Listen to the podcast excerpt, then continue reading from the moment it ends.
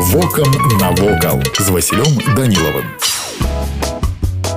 Вітаю вас паважаныя сябры Казлоўка, шатровая і пальтрак слова, якія сучаснаму беларусу роўным рахункам не скажуць ні пра што вядома, калі вы не прафесійны гісторык або супрацоўнік музея. А так між іншым раней у Беларусі называлі ветраныя млыны. Працуючых млынаў у нас у краіне зараз амаль не засталося, а тым не менш у музеі нацыянальнай архітэктуры і побыту азярцо ёсць усе тры. Млыны дзейсныя, але працуюць толькі ў выключных выпадках. Арыгінальныя драўляныя дэталі хутка зношваюцца. Па словах супрацоўнікаў музея комплекс карыстаецца вялікай папулярнасцю ў стваральнікаў гістарычных фільмаў. А яшчэ дзеючая карчма на тэрыторыі комплексу таксама з'яўляецца аўтэнтычнай. Будынак быў пабудаваны ў пачатку 19 стагоддзя, а пазней перавезены ў музей. Перадумовы да стварэння музея народнай архітэктуры побыту з'явіліся яшчэ ў 1908 годзе. Адпаведную ідэю выказаў вядомы мастак Фердынанд Рушчыц. Аднак першая экспазіцыя была адкрыта толькі ў 1900 1987 годзе